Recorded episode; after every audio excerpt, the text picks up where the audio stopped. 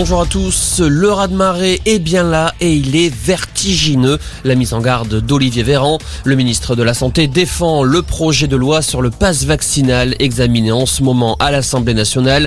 Une fois adopté, le texte doit entrer en vigueur le 15 janvier. Le gouvernement veut ainsi convaincre les près de 5 millions de Français non vaccinés de sauter le pas. En tout cas, Jean-Luc Mélenchon n'est pas du tout convaincu par ce pass vaccinal, une mesure 100% inefficace selon le leader de la France insoumise. En attendant ce passe vaccinal, des nouvelles mesures sont en vigueur depuis ce matin. Euh, désormais, les personnes positives vaccinées devront s'isoler pendant 7 jours, 10 jours pour les non vaccinés. Autre changement à l'école, cette fois, dès l'apparition d'un cas positif dans une classe, les élèves devront réaliser trois tests à plusieurs jours d'intervalle. La circulation virale qui entraîne la suppression de nombreux TER après des contaminations chez les conducteurs de train, notamment en Bretagne et dans les Hauts-de-France. L'épidémie perturbe aussi les transports scolaires. En Moselle, près de 180 chauffeurs sont absents.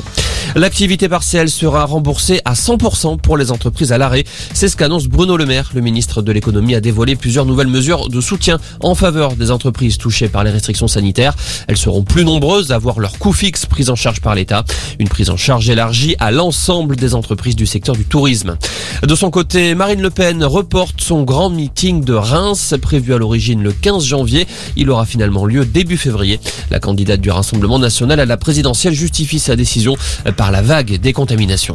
Richard Gasquet est testé positif au coronavirus. Le tennisman français devait participer à un tournoi en Australie. Placé à l'isolement pendant 7 jours, il voit sa préparation pour l'Open d'Australie raccourcie. Richard Gasquet avait déjà été contaminé au printemps dernier. Et puis le foot avec les 16e de finale de la Coupe de France ce soir, duel déséquilibré sur le papier avec le déplacement du PSG à Vannes, club de National 2, coup d'envoi 21h10. Voilà pour l'essentiel de l'info, passez une excellente après-midi.